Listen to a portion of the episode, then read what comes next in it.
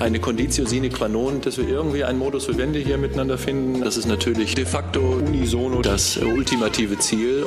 Latinum, Latinum, Latinum. Ja, es gibt natürlich eine rhetorische Eskalation. Nach dem Latinum, Latinum, Latinum. Ich verstehe nicht ganz, vielleicht müssen Sie es nochmal sagen. Latinum, Latinum, Latinum. Das habe ich jetzt nicht verstanden. Im Gegensatz zu Herrn Schäfer, der schon lacht. Latinum, Latinum, Latinum.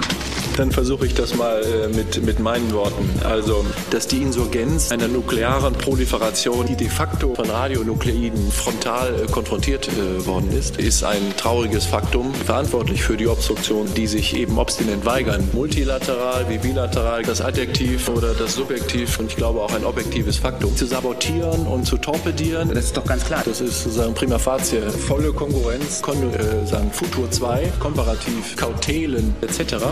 Und einen exekutiven kausalen Nexus cum guanosalis zu qualifizieren, scheint mir jetzt doch als konzertierte Aktion per se äh, etwas simplifiziert zu sein. Das haben sie sich ausgedacht. Sie sind leicht zu durchschauen. Latinum, Latinum, Latinum. Ja, es gibt natürlich eine rhetorische Eskalation. Nach dem Latinum, Latinum, Latinum. Ich verstehe nicht ganz, vielleicht müssen Sie es nochmal sagen.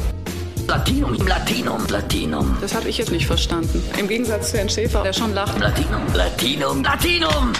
Ich sehe da überhaupt kein Problem und ich muss ausdrücklich sagen, schwammig ist da äh, überhaupt nichts.